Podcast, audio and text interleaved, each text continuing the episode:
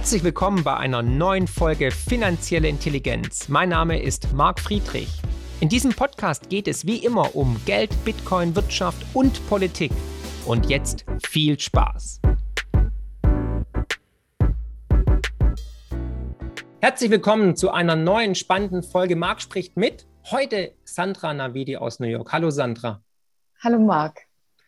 Freut mich sehr, dass wir uns endlich getroffen haben hier online. Ich wollte schon lange mit dir sprechen, aber jetzt gab es endlich einen guten Grund, mit dir zu sprechen, nämlich dein neuestes lesenswertes Buch.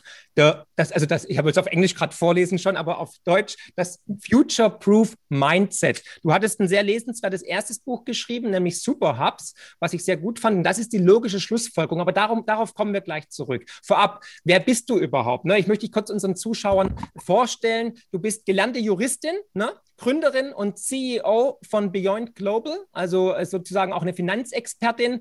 Ähm, und du hast, wie gesagt, zwei Bücher geschrieben und lebst seit Jahren in New York, bist auch mit der Wall Street verbunden und verwoben. Und ganz wichtig natürlich auch, du hast zusammen mit Noril Rubini, dem Mr. oder Dr. Doom, zusammengearbeitet. Liege ich soweit richtig? Habe ich alles richtig gesagt? Ja, mit Dr. Doom, der amerikanischen Version von Mark Friedrich. uh, okay, darüber reden wir noch. Es gibt einen kleinen Unterschied zwischen ähm, Nuriel und mir. Ähm, ich ich finde Bitcoin ganz gut, aber er eher nicht, habe ich so gehört. Genau, aber heute reden wir vor allem auch dann über, über die aktuelle Lage in New York. Das würde mich natürlich auch interessieren, als auch über die künstliche Intelligenz. Wo geht die Reise hin und wie kann man sich auch für die Zukunft gut ähm, ja, aufstellen? Welche Berufe machen noch Sinn? Weil wir sind ja in einem großen Transformationsprozess in allen Bereichen. Ich denke mal, Corona hat das Ganze nochmal beschleunigt, Digitalisierung, Arbeitswelt. Und so weiter. Aber vorab, wie ist momentan jetzt nach, nach dieser langen Zeit des Lockdowns ne, in New York City das Leben? Man hat ja viel gehört, Menschen ziehen weg und die Stadt ist tot und so weiter. Jetzt gab es Lockerungen, ähm, aber gleich die nächste Katastrophe hat sich ja angebahnt. Es gab ja schon die Überflutungen an der Ostküste. Also vielleicht da mal ein bisschen Einblick, wie ist das Leben gerade in New York, Sandra? Ja, das Leben hat sich unglaublich verbessert. Wir müssen ja sehen, vor etwas über einem Jahr haben sich hier die Leichensäcke gestapelt, auch in meiner Nachbarschaft, inmitten Manhattans an der Upper East Side. Und da herrschte so eine apokalyptische Stimmung und Weltuntergangsstimmung. Da war auch noch nicht abzusehen, dass die Impfungen so schnell geschaffen werden würden und dass jetzt nach gut einem Jahr später die Lage so schnell zur Normalität zurückgekehrt ist, ist eigentlich unglaublich. Es hängt ein bisschen von den Stadtteilen ab hier die Upper East Side und Upper West Side auch, also rechts und links neben dem Central Park, die Nachbarschaften und Midtown. Da sind die, sind also sehr wohlhabende Gegenden, wo Leute gut ausgebildet sind, die können im Wesentlichen auch von zu Hause arbeiten. Das heißt, die ganze Infrastruktur hier, seit eben die Lockerungen, die jetzt schon seit Monaten wieder gegeben sind, seit spätestens Mai ist so ziemlich alles wieder offen, auch Restaurants, ähm, merkt man das hier gar nicht. Also wenn man es nicht wüsste, man sieht noch mhm. hier und da Leute mit Masken, aber sonst ist es ziemlich normal. Und die Bankchefs und andere CEOs haben gesagt, dass sie jetzt im Sommer die Leute im, zurück, im Büro zurücksehen wollen und vor allen Dingen auch Downtown, die ganzen großen Banken, spätestens September soll hier wieder alles voll anlaufen. Okay, also der Alltag kehrt zurück, das Leben kehrt zurück nach New York City. Jetzt gab es aber eine kleine Flutkatastrophe, so wie in, in Deutschland. Wie ist da jetzt gerade der Status quo? Eigentlich hat man hier in den Medien gar nicht mehr viel davon gesehen. Ich habe mich jetzt speziell nochmal damit beschäftigt, ähm, auch natürlich wegen der Flugkatastrophe in Deutschland und dann zum Erschrecken gesehen, dass es da auch Bilder gibt von Leuten, die wegfließen, die von mehreren Polizisten festgehalten werden. Ähm, der Flughafen lag hier letztes Wochenende brach, mehr oder weniger. Es wurden hunderte Flüge abgesagt. Also das sind extreme Wetterereignisse, die sich an der Ost- und Westküste und eigentlich überall in den Vereinigten Staaten noch mehr zugespitzt haben in den letzten Jahren als in Deutschland, wobei in Deutschland zieht ja jetzt leider dann auch nach. Hm, ja, gut. Ja, es sind wirklich dramatische Bilder teilweise, die uns da erreichen. Ich wünsche natürlich allen Leuten alles Gute, egal wo über dem Atlantik oder auch hier. Es sind schreckliche Bilder.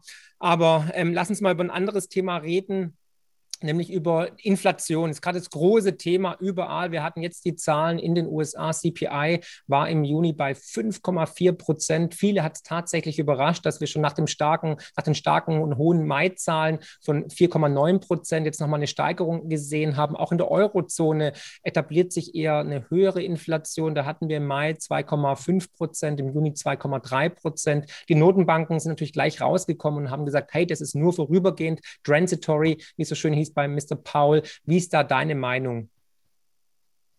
Also ich denke, es ist äh, eine Mischung zwischen vorübergehenden Faktoren und dauerhaften Faktoren. Das heißt, wir werden wahrscheinlich eine längerfristig eine Preissteigerung sehen, die allerdings nicht so hoch ausfallen wird, wie das jetzt im Moment der Fall ist. Wir wissen ja, es sind viele Aufholeffekte nach der Pandemie, äh, einfach ein Stau, ein Bottleneck, wo die, äh, wo das Angebot mit der Nachfrage nicht nachkommt.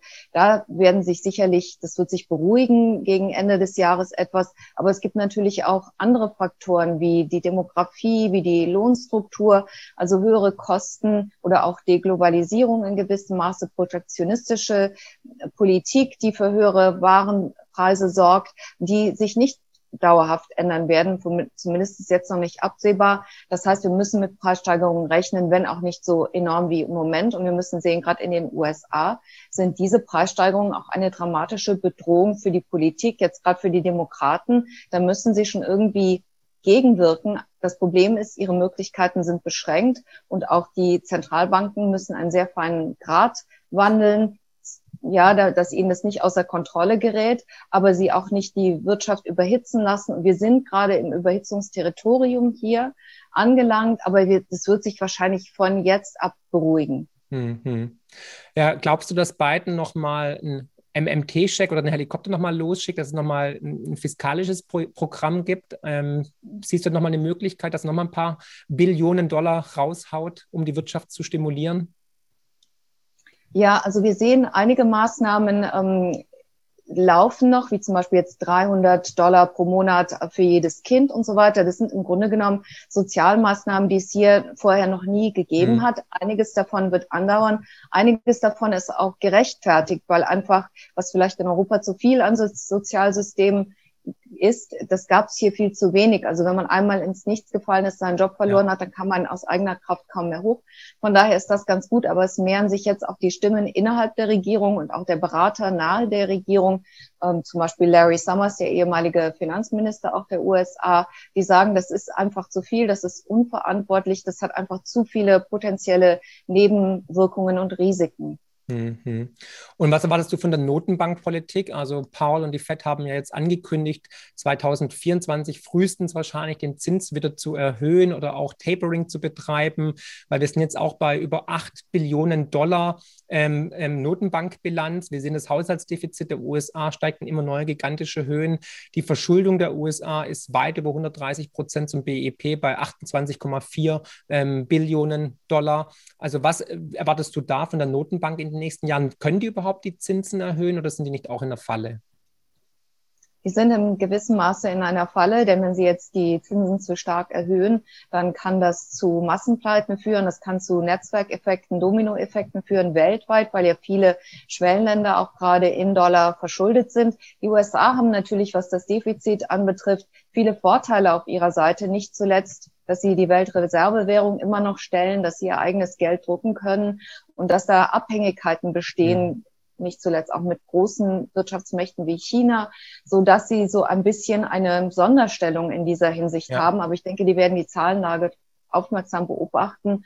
Und man muss ja auch sehen, 98 Prozent von dem, was die Bank macht, ist einfach nur sprechen, kommunizieren ja. seit Bernanke. Und sie werden vorsichtig versuchen, die Märkte in Zaum zu halten. Und also ich denke auch, die Gefahr, dass sie jetzt schnell Zinsen erhöhen werden, ist eher, strebt eher gegen Null. Ja, ja, klar, weil sonst, wie du gesagt hast, da würden viele Unternehmen in die Bredouille geraten. Die Märkte würden natürlich einbrechen. Das haben wir ja jedes Mal gesehen, wenn da ein bisschen an der Zinsschraube oder Tapering betrieben wurde, dass die Märkte empfindlich reagiert haben. Es gibt ja schon eine Art ja, Abhängigkeit der Finanzwelt, der Wall Street von den Geldschleusen, Geldmaßnahmen der, der amerikanischen Notenbank. Und natürlich auch das Wirtschaftswachstum würde darunter leiden. Apropos Wall Street, da bist du ja auch super vernetzt. Wie ist da gerade die Stimmung? Wir sehen ja immer neue Rekordstände, die Nasdaq, der S&P 500, der Dow Jones und so weiter. Es kommen immer mehr Unternehmen an die Börse, auch im Speckmantel und so fort. Ähm, ist das eine Überhitzung? Ist da schon eine Preisblase vorhanden? Wie ist die Stimmung bei den Finanzexperten, bei den Investmentbankern?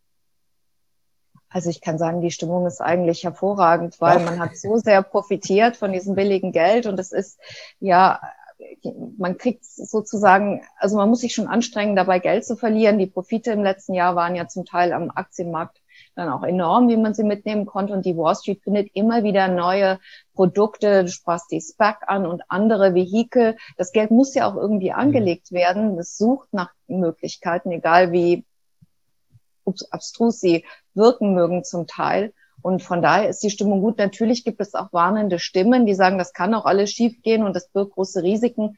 Aber wie Chuck Prince von der Citigroup damals vor 2008 der Finanzkrise gesa gesagt hat, solange die Musik spielt, müssen wir tanzen und äh, das machen sie halt.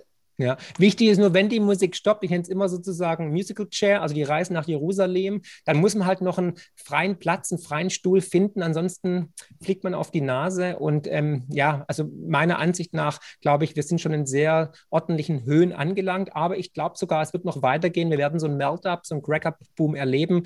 Ähm, ich habe die ähm, Nasdaq-Bubble live miterlebt, also in den USA unter anderem und auch in Deutschland. Ein neuer Markt damals, Internetunternehmen, die stark gestiegen sind sind. Der größte Zugewinn war eigentlich in den letzten zwölf Monaten, bevor die Blase geplatzt ist. Und ich erinnere mich immer noch gerne daran, wie schon 1996 der damalige äh, Notenbankchef Alan Greenspan vor einer kompletten Übertreibung an der Nasdaq gewarnt hatte. Er war aber dreieinhalb Jahre zu früh. Also der Markt kann länger irrational sein, wie man sich eigentlich vorstellen kann. Und wir wissen natürlich auch, und das weiß auch die Wall Street oder Investmentbanker weltweit, dass die Notenbanken natürlich einschreiten werden, wenn es zu Verwerfungen kommt. Da hat man so eine Art Sicherheitsnetz, so dieser Fatput, dieser berühmte.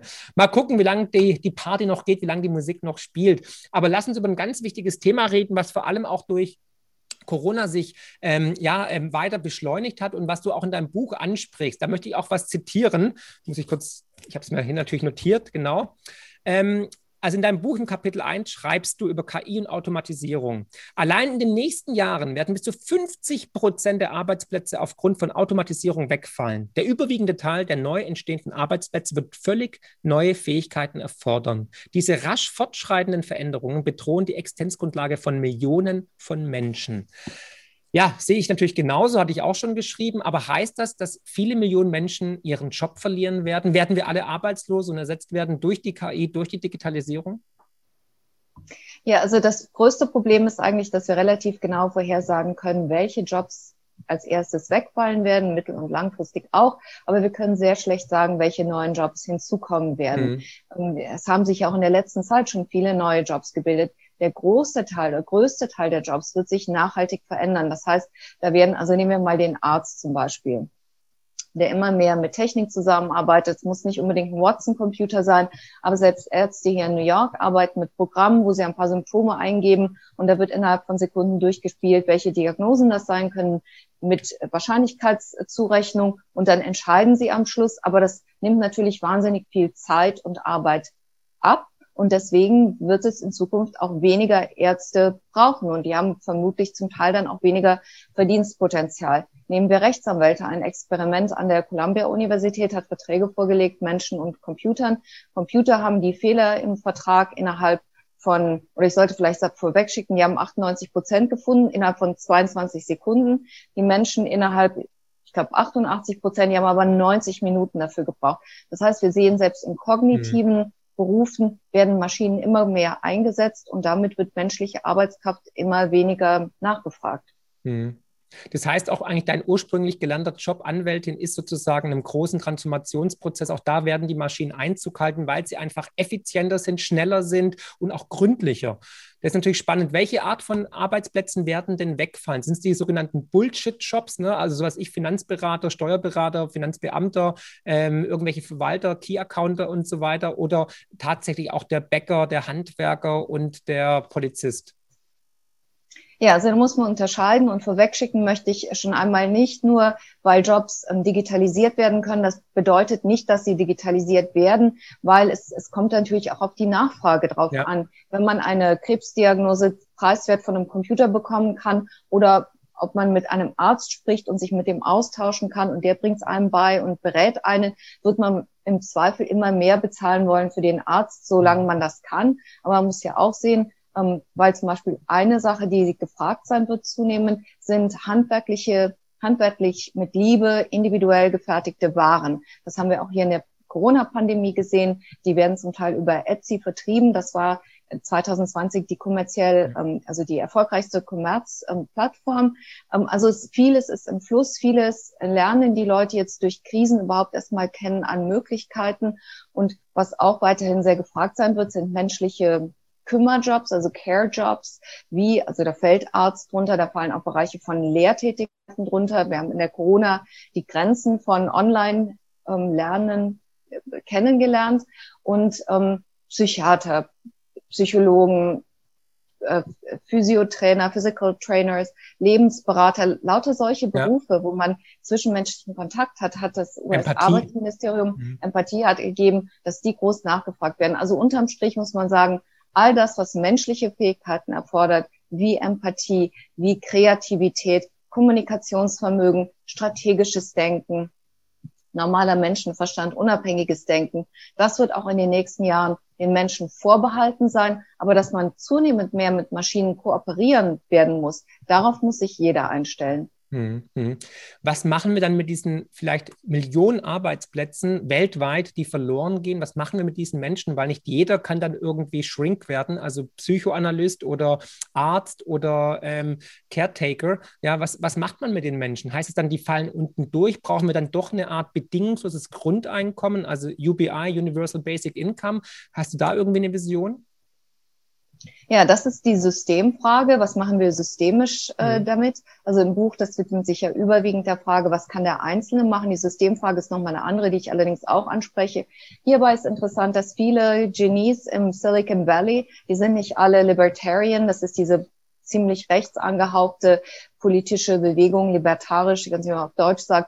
Und ähm, das sind einige wie Peter Thiel zum Beispiel, der einer der ersten Investoren in Facebook und PayPal und Palantir ja. war. Aber der überwiegende Teil in Silicon Valley ist eigentlich für dieses, für das Grundeinkommen, das Bedingungslose, weil sie einfach sagen, okay, in dieser Art Digitalwirtschaft hat jeder die Chance, ähm, es groß herauszukommen, es zu schaffen als Selbstständiger mit einer tollen Idee. Aber de facto statistisch werden das nur ganz, ganz wenige ja. schaffen und der Rest fällt unten durch. Das heißt, um das Existenzminimum zu gewährleisten und den sozialen Frieden, kommen wir eigentlich darum nicht herum. Und man kann auch argumentieren, dass das, was die beiden Regierungen gerade praktiziert, schon in vielerlei Hinsicht mhm. eigentlich ziemlich nah da dran gekommen ist. Mhm.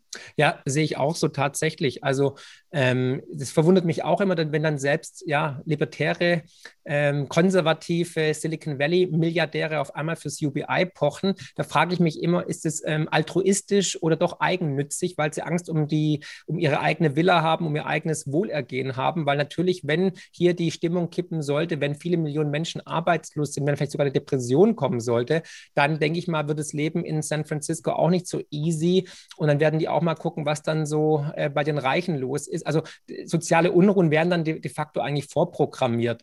Und dahingehend ist die Frage, was ist da die wahre Intention, wenn Leute wie Thiel dann natürlich oder auch ähm, Mark Zuckerberg sich für, für UBI, also für ein bedingungsloses Grundeinkommen aussprechen. Da aber auch die nächste Frage, diese Digitalisierung hat ja in den letzten 20 Jahren eigentlich extrem viel durcheinander gewürfelt. Wir haben Monopole gesehen, Firmen gesehen, die sind mächtiger, mit, mit, mit eigentlich nichts, ja, sie handeln nichts, nämlich Daten, ja, Luft eigentlich, ähm, wie andere Unternehmen zuvor. Also Standard Oil wurde für über 100 Jahren zerschlagen, weil es ein Monopol war. Jetzt haben wir Google, Amazon, Apple, Facebook und so weiter, die ähm, Billionen wert sind und die das digitale Gold kostenlos von den Kunden bekommen, ohne die daran zu beteiligen. Also wo siehst du da die Gefahren oder die Chancen ähm, bei der künstlichen Intelligenz? Weil alles sind immer zwei Seiten. Ich weiß auch, Elon Musk zum Beispiel, der warnt ja immer, dass die künstliche Intelligenz die Welt übernimmt und dann wir Menschen Sklaven sind. Siehst du da auch eine Gefahr?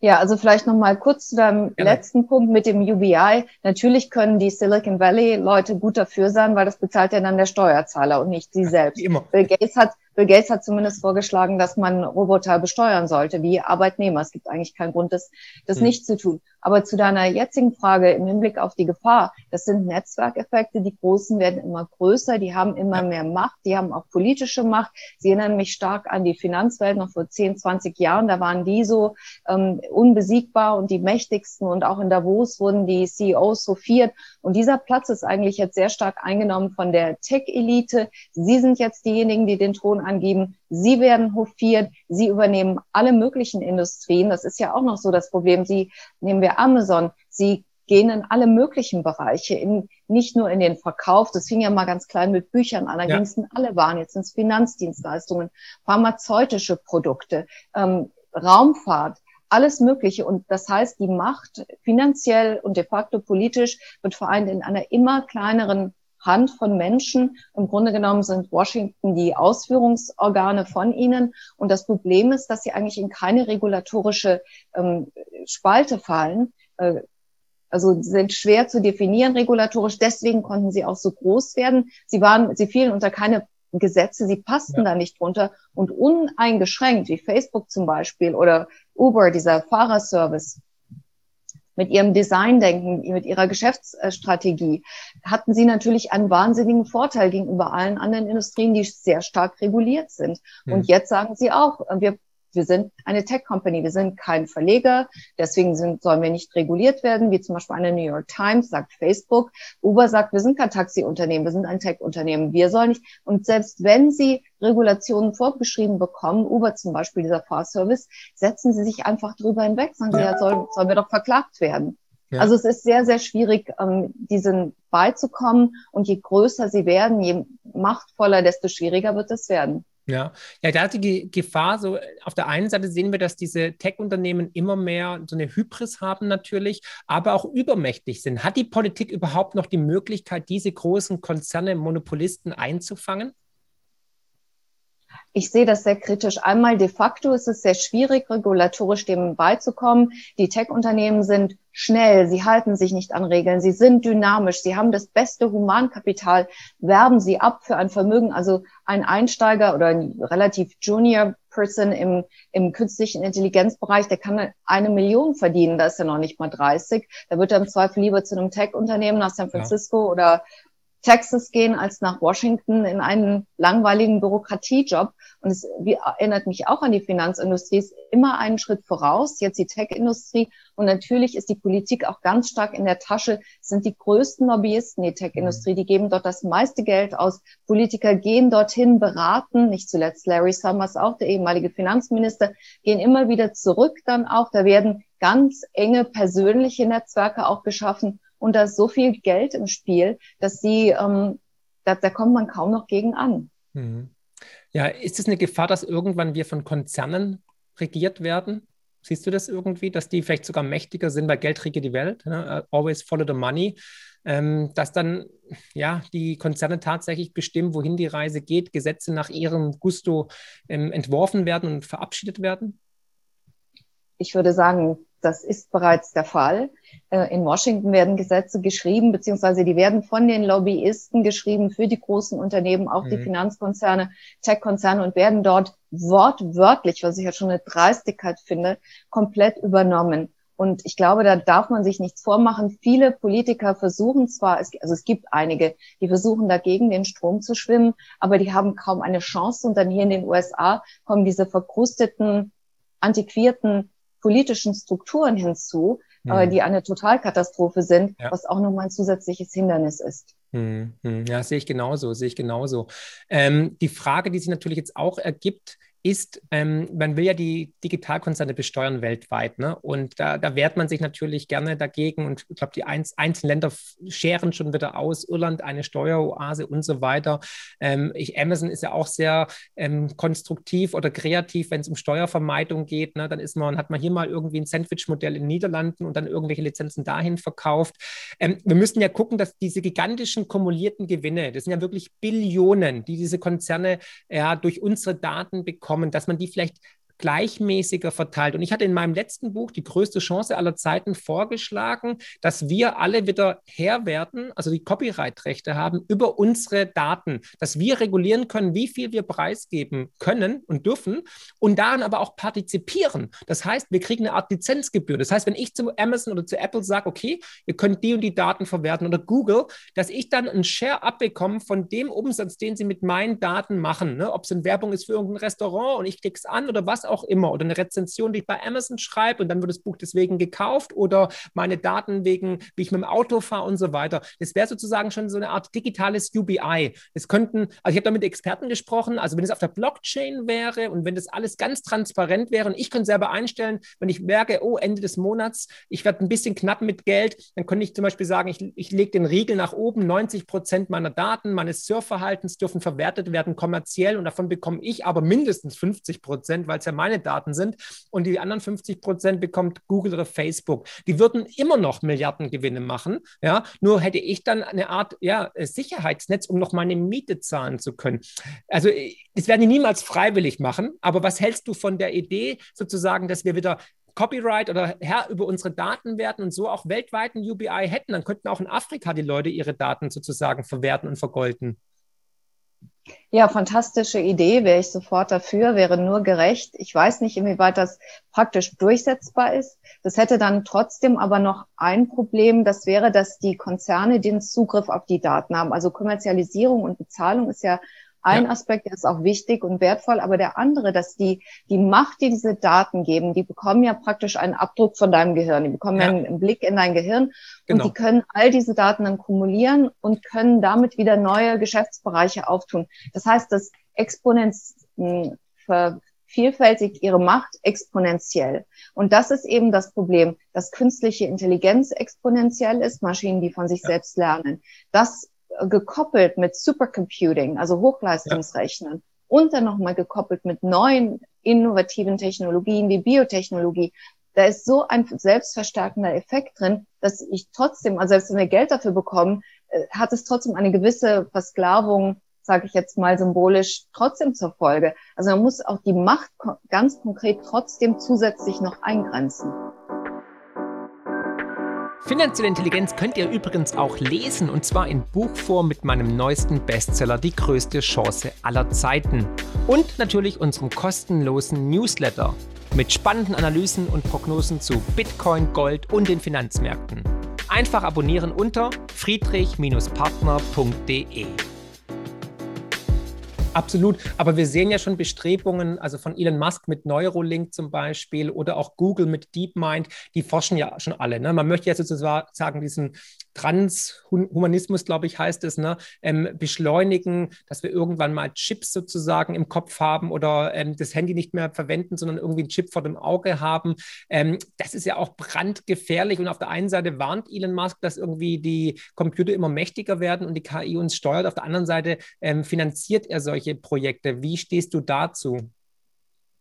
Ja, diesen Neurokapitalismus, also dass Mensch und Maschine verschmelzen sollen, wie das ja auch Ray Kurzweil, der Chefingenieur ja. von Google, seit hm. langem praktiziert, wie eine Religion im Silicon Valley, worüber ich auch schreibe, oder Facebook jetzt auch mit Control Labs, die kaufen sich alle diese Startups, die an der Schnittstelle von ja. Maschine und menschlichem Gehirn arbeiten und im Grunde genommen ist das Problem ja auch ein bisschen, dass wir alle mitziehen in diesem System. Wir alle benutzen, ja. müssen ja auch irgendwie, wenn die Welt schneller und vernetzter wird, wir haben fast keine andere Wahl, aber wir machen es ja auch nicht ungern. Und wenn wir uns dann selbst nochmal optimieren können und mit dem Arzt, mit dem Rechtsanwalt, mit dem Lehrer, mit dem Steuerberater, Finanzdienstleister Autoren vielleicht dann konkurrieren müssen und uns optimieren können, indem wir eine, einen Chip einstellen können. Und Elon Musk macht es besonders geschickt. Er sagt, wir machen es mit Bluetooth, dann hat man keine Kabel aus dem Kopf hängen, was ich sehr charmant finde, ähm, dann sind wir vielleicht auch, man kommt in so einen Sog rein, wo, wo jeder praktisch mitziehen muss, auch wie früher in der Finanzwelt. Wir haben alle Hypotheken genommen, wir haben alle ja. Darlehen genommen, wir haben Sparkassenkonto gehabt. Also, dass man irgendwie, im Grunde genommen müsste man sich rausnehmen aus dem System, um es zu ändern, kollektiv. Aber das ist fast nicht möglich. Mhm. Jetzt haben wir schon darüber gesprochen, dass die Politik ja auf breiter Front versagt. Ne? Also die digitalen Konzerne sind mächtiger wie die Politik. Ähm, du hast von den alten Strukturen, den verkrusteten Strukturen in den USA geredet. Das gleiche Problem haben wir natürlich auch in Deutschland oder auch in, in, in der westlichen Welt generell. Das Parteiensystem ist meiner Ansicht nach obsolet, ist auch nicht mehr zeitgemäß und holt die meisten Menschen nicht mehr wirklich ab. Also ich kenne niemanden, der irgendwie voller Inbrunst hinter irgendeiner Partei steht oder hinter irgendeinem Kandidaten. Ähm, Wäre es nicht da auch eine gigantische Chance, dass die Politik teilweise beraten wird durch die KI oder vielleicht sogar durch sie ersetzt wird, also praktisch Maschinen an die Macht. Wie siehst du das? Weil die künstliche Intelligenz hat ja die Intelligenz wenigstens in sich. Ja, das ist ein sehr schlagendes Argument. Aber ich glaube, was wir auf keinen Fall tun dürfen, ist uns an die künstliche Intelligenz ausliefern, denn die wird von Menschen programmiert. Das heißt, die enthält auch die Vorurteile und mhm. die wie sagt man, die, die Pläne, also was man erreichen will, Manipulation. Das heißt, das, da könnte man sich um, ungewissen Dingen ausliefern. Das würde ich auf gar keinen Fall machen. Ich glaube, was wir auch machen müssen, um, was ein, eine Prämisse meines Buches war, uns auf das Menschsein besinnen. Ja. Das ist auch unser schlagender Wettbewerbsvorteil. Wir sehen es auch bei der Naturkatastrophe, dass wir es nicht versäumen dürfen, bei aller Tech-Gläubigkeit und es macht ja auch Spaß, ehrlich gesagt, zum Teil, aber dass wir trotzdem auf analoge Systeme weiterhin setzen müssen. Denn wenn irgendwo ein Dominostein ausfällt, mhm. sagen wir jetzt die Alarmsysteme bei der, bei der Krise, ähm, dann ist man aufgeschmissen. Mhm. Da funktioniert überhaupt nichts mehr. Viel schlechter, als es früher der Fall war. Mhm. Ja, ich habe jetzt vorgeschlagen, dass wir halt praktisch die künstliche Intelligenz der Politik zur Seite stellen. Auf der einen Seite, um bessere Entscheidungen zu treffen, vielleicht auch effizienter und schneller. Du hast vorhin schon gesagt, die KI kann in 22 Sekunden 98 Prozent der Fehler finden bei juristischen Texten. Der Mensch braucht anderthalb Stunden und schafft nur 88 Prozent.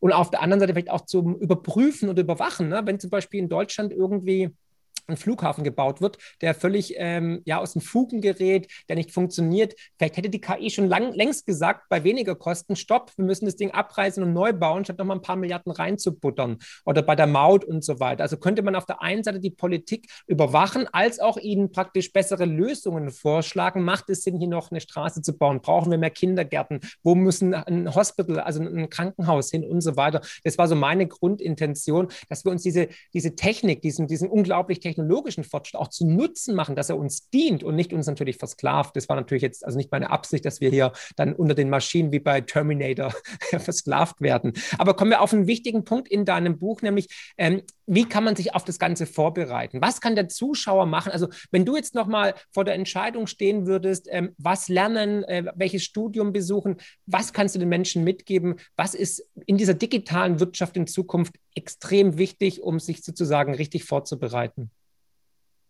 Ja, das Wichtigste ist mit das dynamische Denken, also nicht mehr linear wie früher von Anfang bis Ende. Ich habe eine Ausbildung, einen Beruf, sondern alles wird sich sehr, sehr schnell verändern. Man sagt, dass ähm, Millennials, also die um die Jahrtausendwende geboren wurden, bis zu 15 Mal ihren Job wechseln werden. 60 Prozent der Berufe, von denen sie in Ruhestand gehen werden, die existieren jetzt wahrscheinlich noch gar nicht.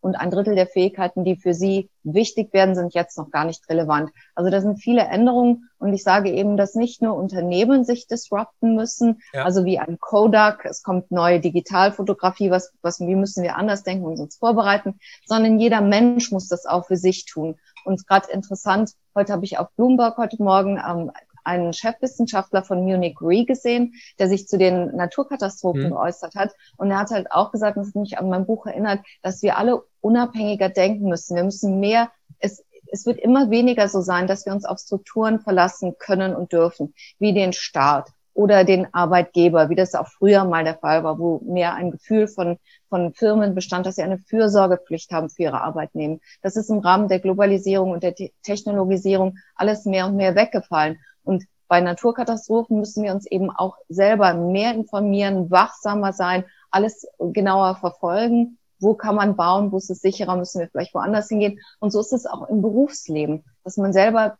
man muss einfach viel mehr auf Zack sein und bleiben, als es früher erforderlich war. Mhm.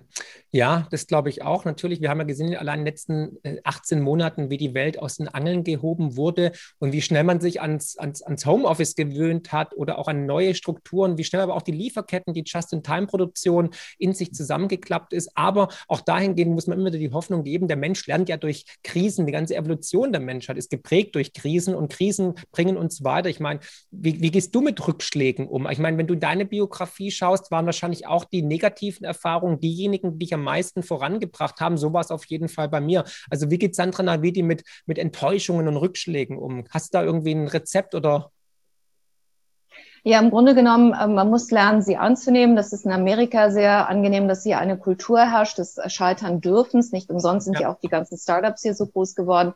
Und ich glaube, man muss sich einfach mit der Idee anfreunden, dass man diesen Scheitern begegnen muss. Man, wenn man etwas riskiert, dann ist es vorgegeben, dass man auch scheitern kann. Jedes Risiko birgt die Chance eines Scheiterns.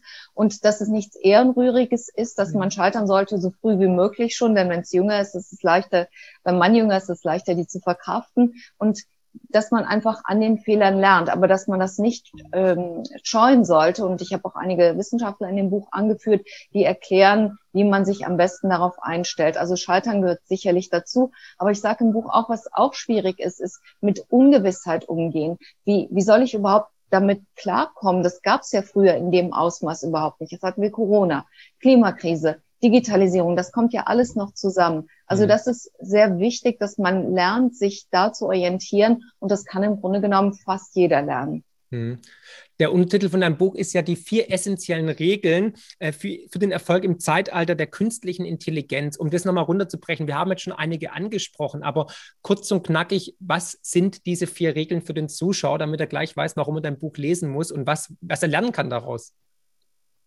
Ja, also das erste ist innovativ und disruptiv zu denken. Das klingt jetzt abstrakt, aber ich erkläre auch nochmal ganz genau, wie das geht. Das zweite ist, seine Nische zu finden, seinen eigenen Wettbewerbsvorteil zu definieren und sich zu überlegen, okay, jeder wird irgendwann wahrscheinlich in gewissem Maße entbehrlich sein, aber wie kann ich mir hm. meine Nische schaffen? Also zum Beispiel ein, ein Beispiel dafür bist du, finde ich. Du hast ja eine tolle Nische geschaffen, du hast viele neue Wege beschritten, du bist auch Risiken eingegangen, du hast sehr fleißig daran gearbeitet. Das ist also jemand, der jetzt nicht als ähm, Wirtschaftswissenschaftler irgendwo in einem, in einem Konzern sitzt und einen Schreibtischjob hat und irgendwann mal, du hast dein eigenes Ding aufgezogen und du bist da auch nicht entbehrlich. Du hast ein Following, eine Plattform und die Leute mögen dich und die folgen dir. Und das kann im Großen und Kleinen eigentlich jeder machen. Das kann auch der Bäcker in der Kleinstadt machen, indem er, also gibt es viele Möglichkeiten, vor allen Dingen Handwerker, weil du eben auch gefragt hast, welche Jobs sind sicher. Ja. Alles, was Agilität erfordert, was eben nicht übersetzt werden kann, so leicht in Algorithmen wie Schreiner, Maler, Hausbauer, alles mögliche Construction, all das wird uns ähm, vorerst erhalten bleiben. Hm. Also, es ist auch ein guter Punkt aus deinem Buch, den ich auch mitgenommen habe, diese, diese Nische finden, diese Passion. Und ich glaube, jeder ist da in dem Bereich der Beste, wenn er sein, seine Leidenschaft, seine Passion zum Beruf macht. Und das habe ich ja gemacht, das hast du gemacht, das merkt man auch, da, da, da, wacht man auch ganz anders auf, man geht ganz anders an die Arbeit. Man zählt auch nicht die Stunden, die man arbeitet, sondern man, man, es macht einfach Spaß. Und das kann ich nur jedem ans Herz legen. Wenn ihr mit eurem Berufsbild, wenn ihr mit eurem Job unzufrieden seid oder auch mit eurer Beziehung, ne, das gehört auch dazu, dann ähm, hört auf euer Herz ne, und macht das, was ihr wirklich gut könnt, wo ihr gut drin seid. Und ihr werdet merken, derjenige, der seine Passion, sein Hobby zum Beruf macht, ist glücklich und erfüllt. Und ähm, das ist ein harter Weg und äh, der läuft auch nicht wirklich linear, also senkrecht nach oben, sondern ähm, auch bei mir gab es Hürden, bis ich das gefunden habe. Aber ich glaube, die Menschen wissen das zu schätzen, die merken das auch, wenn man authentisch ist, wenn man ehrlich ist. Und die, das, dieses Zeitalter bricht jetzt an. Es gibt kein äh, Schickimicki und Klimbing mehr und so weiter, sondern es geht wirklich darum, äh, dass man authentisch ist. Und die, die Leute wollen Authentizität, weil da draußen ist so viel Fake, ne? ob Instagram, in den sozialen Medien oder sonst wo. Die wollen die einfach das wahre Leben kennenlernen. Und deswegen hört auf euer Bauchgefühl. Und da hast du im Buch, wie gesagt, auf jeden Fall einen richtigen Ton getroffen, als auch einen wichtigen Hinweis, dass man seine Nische findet, seine Passion findet, seine Leidenschaft findet und da versucht auch wirklich ein Berufsbild zu finden. Und es wird nicht von Anfang an einfach sein. Da muss man auch dranbleiben und einfach an sich selbst glauben. Ja, und dann habe ich natürlich eben noch den vierten Punkt genau. vergessen, nämlich das Netzwerken, das äh, viel wichtiger bleibt, als das zum Beispiel noch während der Corona-Krise gedacht wurde. Alle haben gedacht, wir arbeiten jetzt von zu Hause und alles mhm. geht an Maschinen. Aber das persönliche Netzwerk, was man hat, die Beziehungen sind dann doch noch wichtiger. Je mehr Zeit wir online, virtuell verbringen, desto wertvoller werden persönliche Begegnungen. Deswegen sprach ich eben auch die Care-Berufe ja. an, also die Kümmerberufe. Aber auch das Netzwerk und auch wenn es nachher um Jobs geht oder um Aufträge oder alles Mögliche, einen Verleger zu finden, wie wir eingangs mal besprochen hatten. Wichtig sind da auch persönliche Kontakte. Die machen nach, die geben den Ausschlag auch gegenüber Wettbewerbern. Absolut. Also das, dieses Netzwerken, das war ja auch Thema von deinem ersten Buch Superhubs. Ne? Also wie werden erfolgreiche Menschen erfolgreich? Was macht die aus? Was sind die Geheimnisse? Und ich habe ja auch Kontakt zu vielen erfolgreichen Menschen, ob es jetzt monetär erfolgreich ist oder auch auf andere Weise. Das kann man nicht nur monetär, finde ich, ähm, abklären. Ich finde auch Menschen, die erfolgreich Kinder in die Welt bringen, ja, ähm, ähm, Mütter, Eltern etc. oder Menschen, die einfach äh, im, im, im Sport erfolgreich sind oder auch Millionäre, Milliardäre, natürlich alles gut. Ja, was ist denn der Erfolg? Erfolgsgeheimnis und es ist wirklich auf der einen Seite diese Nische, die sie gefunden haben, dann diese Innovation, die sie teilweise hatten mit einer glorreichen Idee, dann natürlich stetiger Fleiß, ne, ohne Fleiß keinen Preis. Man muss natürlich auch was dafür tun und natürlich auch ähm, Authentizität meiner Ansicht nach, dass man wirklich ähm, ja authentisch zu dem steht und nicht nur irgendwie Fake ist. Und ähm, das ist ein, ein, ganz, ganz wichtiger Punkt. Und ich glaube, die Menschen erkennen einfach, das spüren relativ schnell, meint da jemand ehrlich mit mir oder ist es nur irgendwie eine Fassade, eine Maskerade? Und ich glaube, Corona Corona hat dahingehend wirklich auch viel offenbart oder gezeigt, was war vorher richtig, was war falsch. Und deswegen sollten wir diese Krise natürlich auch als Chance nützen. Und da hast du auf jeden Fall einen guten, äh, guten Punkt getroffen. Und ähm, die, die künstliche Intelligenz ist natürlich ein weiterer Punkt, der auch wichtig ist. Die, die, der Mensch wird immer weiter forschen, also es wird immer weitergehen. Und wir sollten uns natürlich die künstliche Intelligenz zunutze machen und nicht Angst haben, dass sie uns unterjocht. Ich glaube tatsächlich, ist eine gigantische Chance. Also, was ist deine Zukunftsvision für die nächsten Jahre? Wo geht die Reise hin? Also vielleicht, wenn ich noch kurz einwerfen Bitte, darf, weil du klar. von Erfolg sprachst und seine Leidenschaft verwirklichen. Vielleicht denken jetzt einige Leute mit Recht, ich kann mir das gar nicht leisten. Ich habe eine Familie hm. zu ja. ernähren und ich habe nicht die, die Flexibilität. Ich glaube, und das würde ich auch unterschreiben, was du im Hinblick auf Erfolg gesagt hast. Das ist nicht nur Geld, das ist ja. nicht nur Position in einer Hierarchie. Für mich, also ich würde es definieren als sein Potenzial verwirklichen. Und das ist vielleicht manchmal auch ein Mittelweg, okay, vielleicht kann ich nicht meinen Traumberuf äh, verwirklichen, meine Passion, aber ich habe doch die Möglichkeit in diesem Beruf, den ich jetzt ausübe, was auch immer das dann sein mag, mein Potenzial zu verwirklichen. Oder auch wenn man ein Elternteil sein wird, ein, mhm. ein guter, eine gute Mutter oder Vater ja. sein wird. Also es kann alles Mögliche bedeuten. Ich glaube, das ist, finde ich, das Wichtigste, um zufrieden zu sein. Da möchte ich auch noch kurz eins, da möchte ich auch noch eins ergänzen. Also ich habe jetzt auch in dieser Corona-Krise, in diesem Lockdown, viele Menschen gesehen, die auf einmal sehr kreativ geworden sind. Wie du vorhin gesagt hast, die haben dann was verkauft auf irgendwelchen sozialen Plattformen, irgendwelche handgestrickten Sachen oder getönerten Sachen. Andere haben Online-Yoga-Kurse angeboten und haben praktisch ihr Hobby zum Beruf gemacht. Andere haben was, haben mit Pferden gearbeitet oder mit Lamas waren sie irgendwie spazieren. Es gab die krassesten Sachen, auch bekannte Freunde, wo ich gedacht habe, holla, die Waldfee, was in dir auf einmal steckt. Du blühst auf, du bist glücklich glücklich, du bringst einen Mehrwert. Und es ist nur durch diese Krise entstanden. Ansonsten wären die immer weiter in ihrem alten Hamsterrad drin gewesen. Deswegen, ähm, diese, diese Disruptionen sind immer da, immer permanent und werden natürlich dann nochmal stärker heraufbefördert in Krisen wie jetzt zum Beispiel Corona.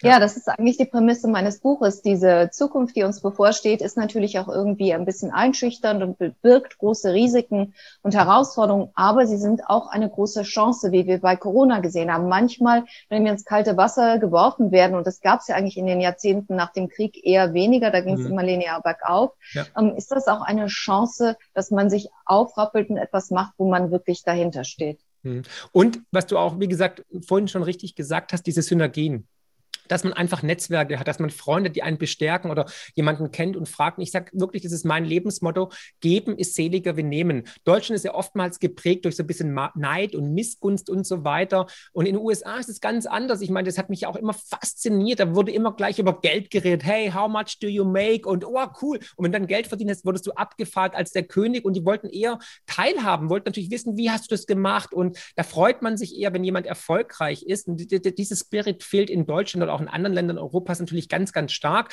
Aber dass man einfach auch versucht, Netzwerke aufzubauen und auch gibt. Jeder kann was geben und geben ist selige Benehmen, ist ein altes Sprichwort. Und da glaube ich auch an Karma. Ne? Wenn du was Gutes tust, widerfährt dir auch Gutes. Also so wie du in den Wald reinrufst, halt es auch zurück. Und deswegen kann jeder sozusagen anderen Leuten helfen. Ob das jetzt ein Lächeln ist an der Supermarktkasse oder jemandem hilft beim Einkaufen eine schwere Tasche zu tragen, jemand die Tür aufhält. Das sind die Kleinigkeiten. Und die machen uns Menschen ja auch aus. Ne? Diese Menschlichkeit, diese Empathie. Und die ist in den letzten Jahren, Jahrzehnten meiner Ansicht nach komplett flöten gegangen. Wir leben nicht mehr miteinander, wir leben nebeneinander. Natürlich ganz krass, natürlich sieht man es auch in großen Städten wie New York, aber wir müssen wieder aufeinander zukommen. Und wir haben ja auch herzzerreißende Momente gesehen, wo Menschen sich wieder ja, näher gekommen sind in dieser Corona-Krise und gemerkt haben, wir brauchen einander. Keiner kann da draußen alleine leben. Wir brauchen den Bauer, wir brauchen den Arzt, wir brauchen auch den Nachbarn. Ne? Und sind Kleinigkeiten wie, dass ich dann einer alten Nachbarin einfach die Einkäufe erledigt habe, weil sie Angst hatte, rauszugehen, weil sie nicht wusste, wie gefährlich ist dieses Virus. Also jeder kann einen Teil dazu beitragen, dass die Welt da draußen besser ist, als wir mal glauben. Ja, also mein Eindruck ist auch, ich bin jetzt seit 20 Jahren hier in New York, ähm, dass es in den letzten Jahren in Deutschland besser geworden ist, dass mhm. die Menschen sich mehr geöffnet haben. Und ich glaube auch, dass Corona zu einer Realisation beigetragen hat. Wir sehen es jetzt bei der äh, Überflutung, dass die Menschen unglaublich hilfsbereit sind, dass sie einfach etwas tun und geben wollen. Und ich glaube, weil du fragtest, wohin sehe ich, dass unsere Welt geht, ich sehe auch systemisch für uns ähm, als Weltbevölkerung große Möglichkeiten, die auch in der Digitalisierung liegen, wenn es denn richtig gemanagt wird. Und da kommt ein großer Teil der Verantwortung der Politik zu und nicht zuletzt, das war das Ende von Superhubs auch, das Ende des zwölften Kapitels, jedem Einzelnen von uns. Denn wie wir auf diese politischen Superhubs, also diese menschlichen zentralen Knotenpunkte unserer menschlichen Netzwerke, das sind die Politik, aber auch die Spitzen der Wirtschaft, wie wir auf sie einwirken, politisch und auch gesellschaftlich. Mhm. Ja, sehr guter Punkt.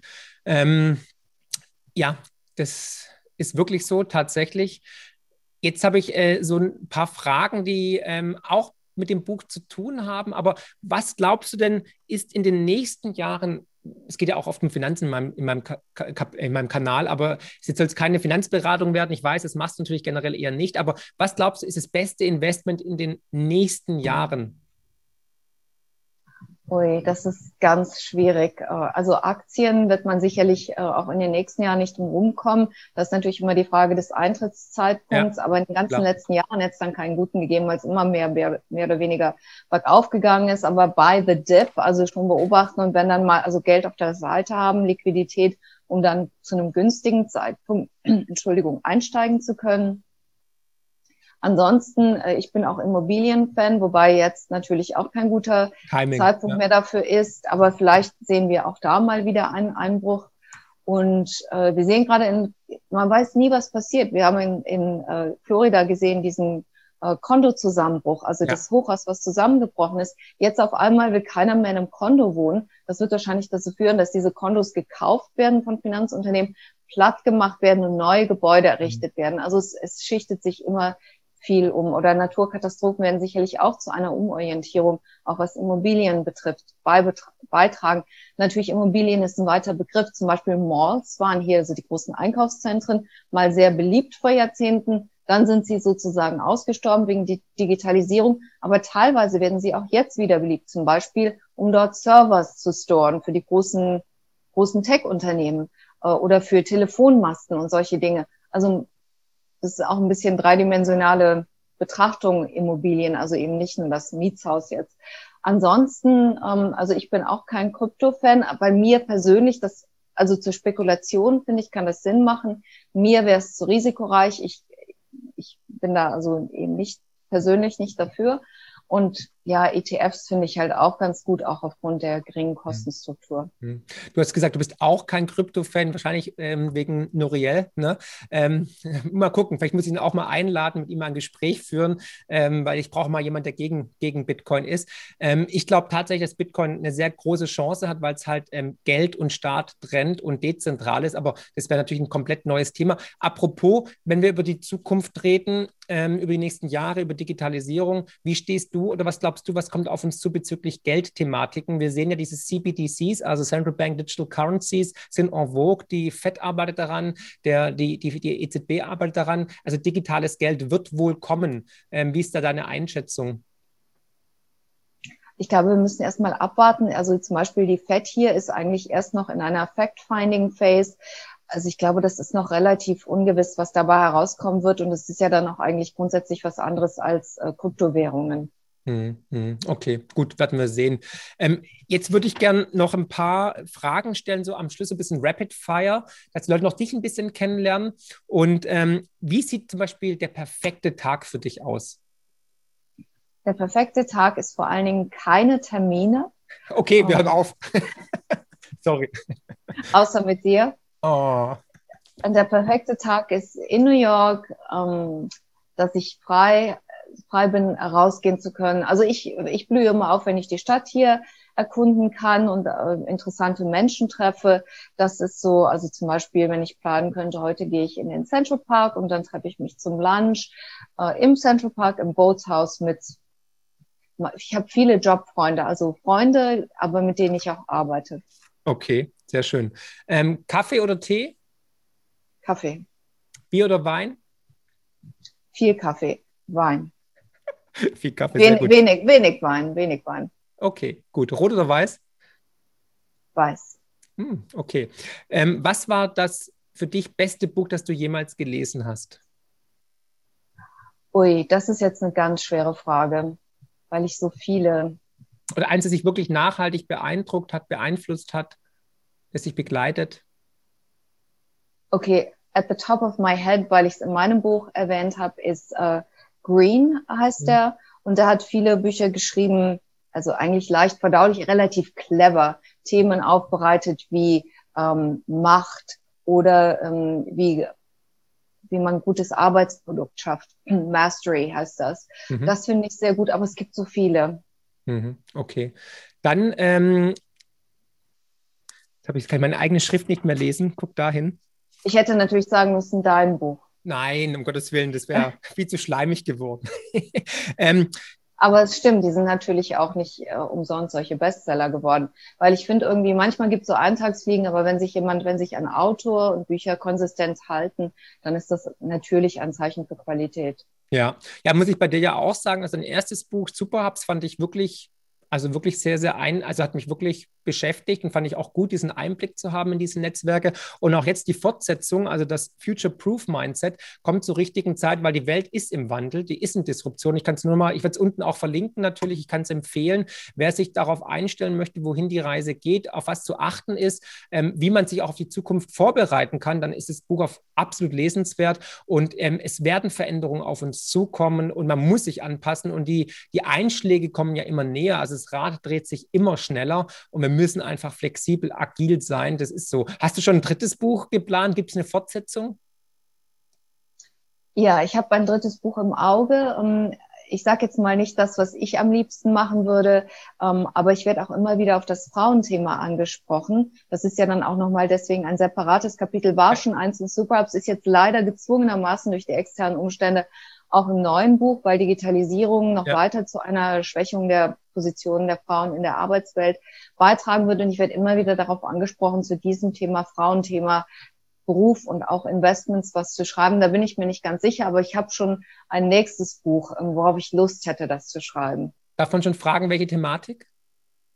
Es hat was mit Finanzen zu tun, es hat was mit New York zu tun, aber es ist auch mehr also ich finde eigentlich mein zweites Buch, das Future Proof, das neue Future Proof Mindset, besser als Superhubs, weil Superhubs ähm, war eigentlich also eher etwas abstrakt, fand ja. ich, wo nicht jeder was für sich mitnehmen konnte. Und dieses Buch hier finde ich, also würde ich jetzt sagen, als Finanzleihe auch, ähm, wenn ich einer wäre, das würde ich, also ich finde, das spricht einfach mehr Leute an, weil es ja, auch so ganz so. konkret ist. Ich gebe auch mhm. viele konkrete Beispiele. Ja. Jetzt im Hinblick auf, was Leute konkret an Berufen und Tätigkeiten ausüben können. Mhm. Man sieht auch, finde ich, oder man, also ich habe es auf jeden Fall herausgelesen, dass du da schon eine, ähm, eine Lernkurve hinter dir hast, auch so von, von der, von der, vom Schreibstil und so, war mein Eindruck auf jeden Fall, ähm, dass das schon ein großer Unterschied ist zum ersten Buch. Also du, da ist schon mehr Routine drin und auch sehr, ja, diese Beispiele machen es auch schön griffig, finde ich da wird man ja von Verlagen drauf trainiert. Die wollen ja immer Stories sehen. Die wollen immer, dass man sich als Autor einbringt. Also zumindest bei mir, was mir eigentlich eher unangenehm ist. Ich möchte eigentlich nicht über mich schreiben. Aber ja, aber ich schreibe meine Bücher auf Englisch, weil ich mein ganzes Berufsleben eigentlich nur in mhm. Englisch mhm. gearbeitet habe. Natürlich könnte ich auch auf Deutsch schreiben. Es braucht länger und ist ungelenker und die ganze Research ja. in diesem Buch. Ach so, könnte man jetzt aus aktuellem Anlass auch mal betonen. 578 Quellen alles ist zitiert. Ich möchte garantieren, da sind keine Plagiate drin. Ähm, es können einem immer mal Fehler unterlaufen, das möchte ich auch sagen, gerade wenn so viel Recherche drin ist. Aber es gibt doch auch Autoren, äh, die ihr Buch selbst schreiben. Im Gegensatz zu deutschen Politikerinnen ähm, wie Annalena Baerbock zum Beispiel. Darüber brauchen wir gar nicht reden, weil, wie wir auch schon besprochen haben, da steckt viel Herzblut drin in so einem Buchprojekt, viele Monate Arbeit. Und dann ist es schon natürlich äh, ein Schlag ins Gesicht, wenn dann äh, eine Politikerin oder andere Politiker rauskommen und sagen, ach, das ist doch sowieso ähm, Usus, dass man Bücher nicht mehr alleine schreibt. Ähm, dem ist eben nicht so. Das können wir beide bestätigen. Und deswegen eigentlich äh, unter aller Kanone. Aber gut, das ist Thema vielleicht für ein anderes Video mal. Ich habe jetzt zum Abschluss eine Frage, die hat auch nichts mit, mit Buchschreiben zu tun oder mit, mit Finanzen oder mit New York, war vielleicht mit New York, wer weiß. Aber was ist für Sandra Navedi der Sinn des Lebens? Der Sinn des Lebens ist, finde ich, sein Potenzial zu realisieren und ein wertvoller, ein wertvoller Bestandteil der Gesellschaft zu sein, also etwas beizutragen. Sehr schön. Perfektes Schlusswort. Sandra, ich danke dir von Herzen für dieses sehr erfrischende, kurzweilige Gespräch. Wow, was für ein Podcast. Ich hoffe, die Folge hat euch genauso gut gefallen wie mir. Ihr findet mich bei YouTube, Twitter und Instagram unter markfriedrich7. Für Lob, Kritik oder Themenvorschläge schreibt mir gerne eine E-Mail an podcast.mark-friedrich.de. Empfehlt den Podcast natürlich gerne weiter. Über eine positive Rezension bei Apple, Spotify und Co. freue ich mich natürlich mega. Weitere Informationen zu mir findet ihr unter mark-friedrich.de und zur Honorarberatung unter friedrich-partner.de. Ich freue mich jetzt schon aufs nächste Mal. Herzlichst, euer Marc.